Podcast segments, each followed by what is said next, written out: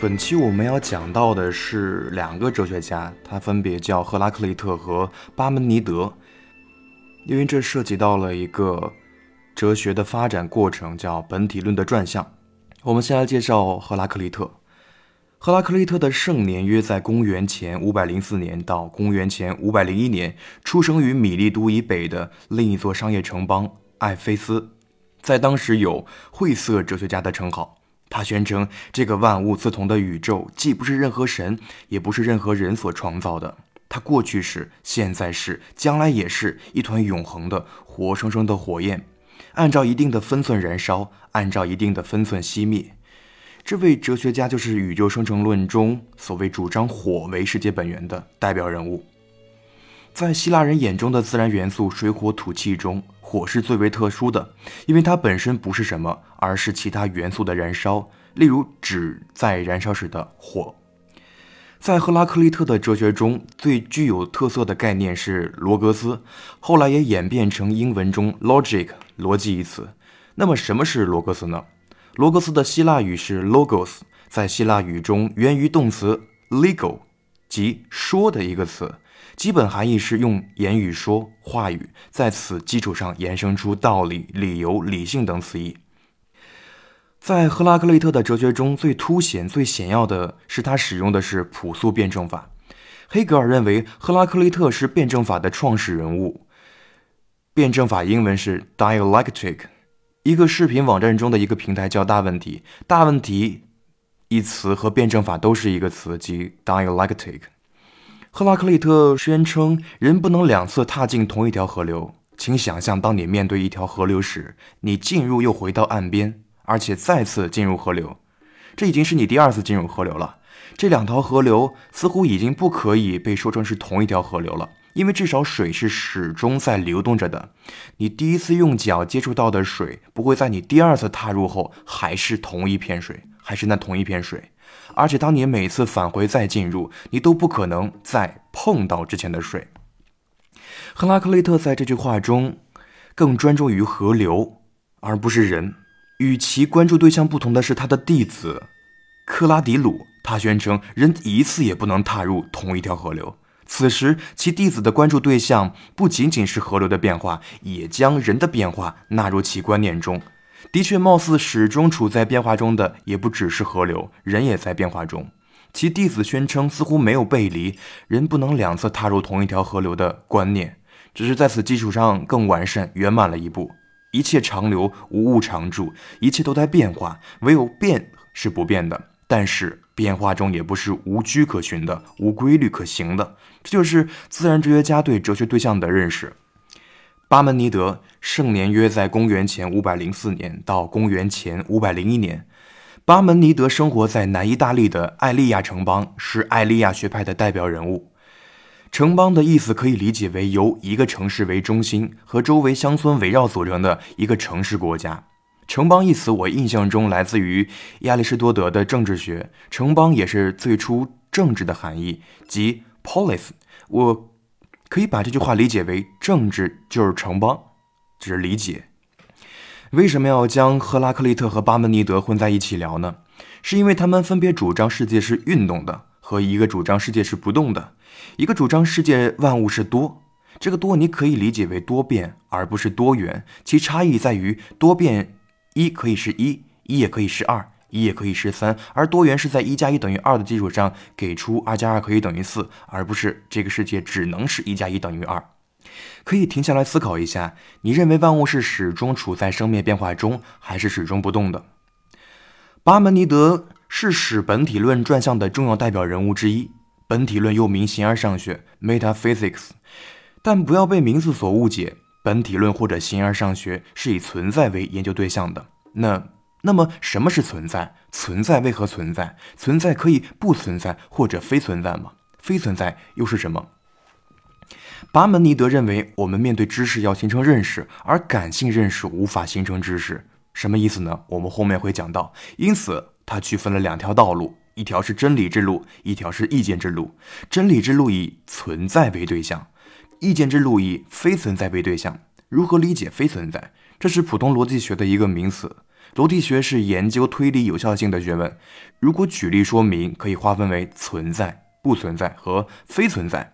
非存在是介于和位于存在和不存在之中，它可以同时具有非存在和非不存在两种含义。但说实话，这是这不是非常严谨的解释说明。我们第一期讲到泰勒斯，他是西方自然哲学的鼻祖，而巴门尼德是奠定了西方哲学的研究方向和发展方向。之前提到，哲学家是以研究那个第一性、那个最古老的开端和主宰为研究对象。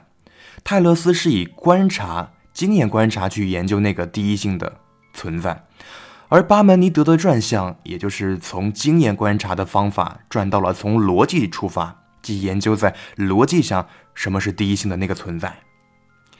巴门尼德之前划分了真理之路和意见之路，这就是他划分的两条道路的名称。他认为真理之路要以存在为研究对象。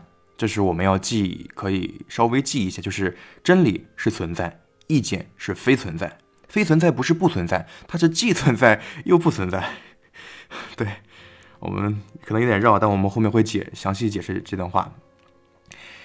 他认为真理之路要以存在为研究对象，而意见之路是以非存在为研究对象。因为在自然哲学家那里，每个人都可以有其不同的说法，众说纷纭，莫衷一是。我可以说一加一等于二，也可以说一加一等于三，以此类推，知识无法形成，只是无尽的后退。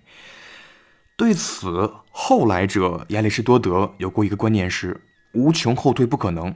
他的论证过程是：如果知识是存在的，那么我们需要一个确定无疑的立脚点，即我们需要一加一就是等于二。我们约定俗成一加一等于二，而不是一加一等于三等于四等于五。我们继续说，那么对哲学的研究，此时就转向了以存在为研究对象，就是巴门尼德的真理之路。在巴门尼德看来，只有存在的是可以被述说和思想的。这个地方其实存在，我刚刚加了的，我不知道合不合适。其实存在的可以说存在的事物，也可以说存在本身，但是加了的之后，有可能表示存在的事物。嗯，这个地方有个区别，好像就是我们上次有讲到过，什么是美和美是什么？呃，这是我的一个看法。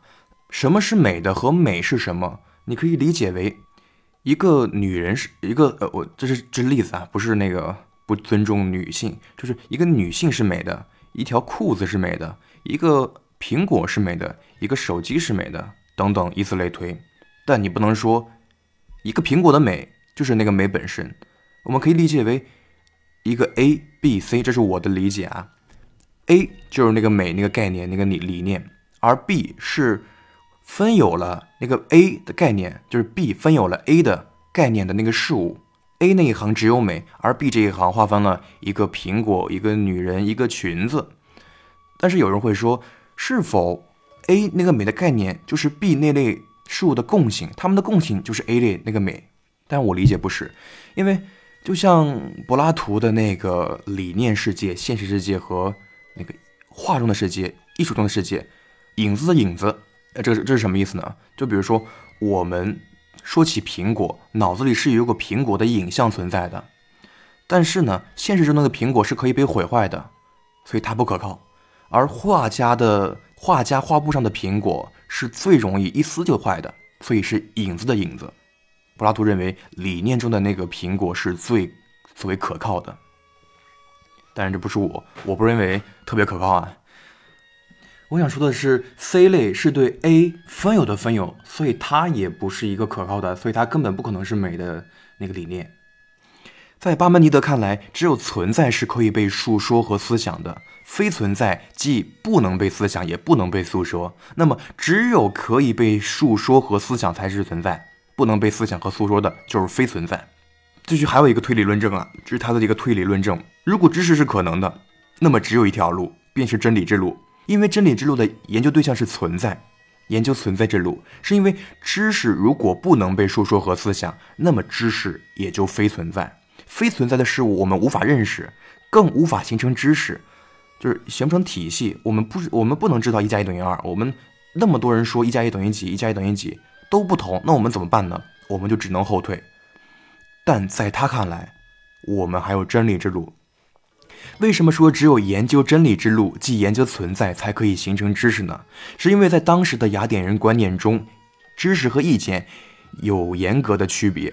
知识是具有普遍必然性的，意见则是因人而异的。这两个观点也可以区分所谓逻辑上的普遍必然性。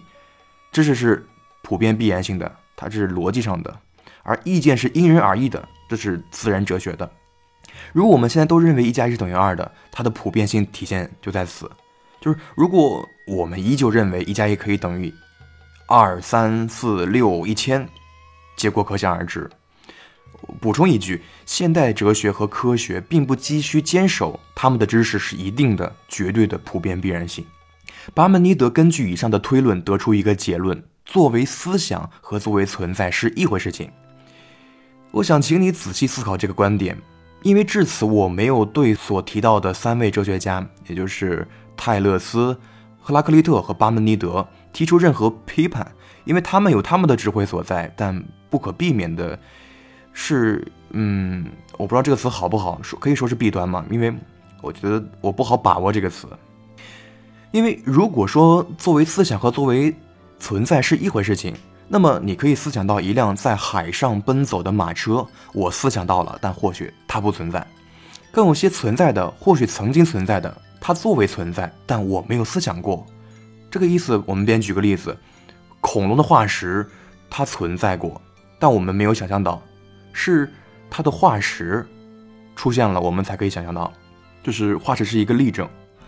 巴门尼德为西方哲学奠定了基本的思维方式，即通过理性认识的方式认识万物的本质。之所以转向的条件，还有不再是像那些自然哲学家一样武断地宣称世界是由某一个单独的自然元素构成本源，而是用理性认识、逻辑论证世界的本质。包括自然哲学家继续众说纷纭，莫衷一是，是构建不成体系的。到巴门尼德。为哲学体系化和方向化等等方面的贡献等等。至于哲学体系化，一个学科体系化好不好，我没有意见，或者说有好，但是它也有不好的地方。但并不是说万物是那个绝对的。我之前听到过一句话说，万事没有绝对。但我们假定这句话是绝对的，这句话真的它是会绝对的。那么这句话。也是错的，万事没有绝对，那是说所有事情都是相对的。那么他这句话是绝对的，他违背了他自身的定义，这是最简单的一个逻辑了。请在最后思考一个问题：你认为哲学在一般的大众眼里是具有刻板印象的吗？你认为刻板印象由何而来？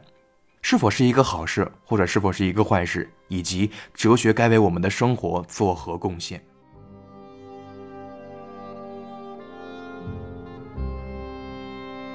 我想再次重申，可能我的志愿是要考哲学，所以我是在输入的同时整理资料和设计结构进行再次输出。这句话我想表明，我可能不够权威和专业，但进步的结果像是一个孕妇十月诞子。对。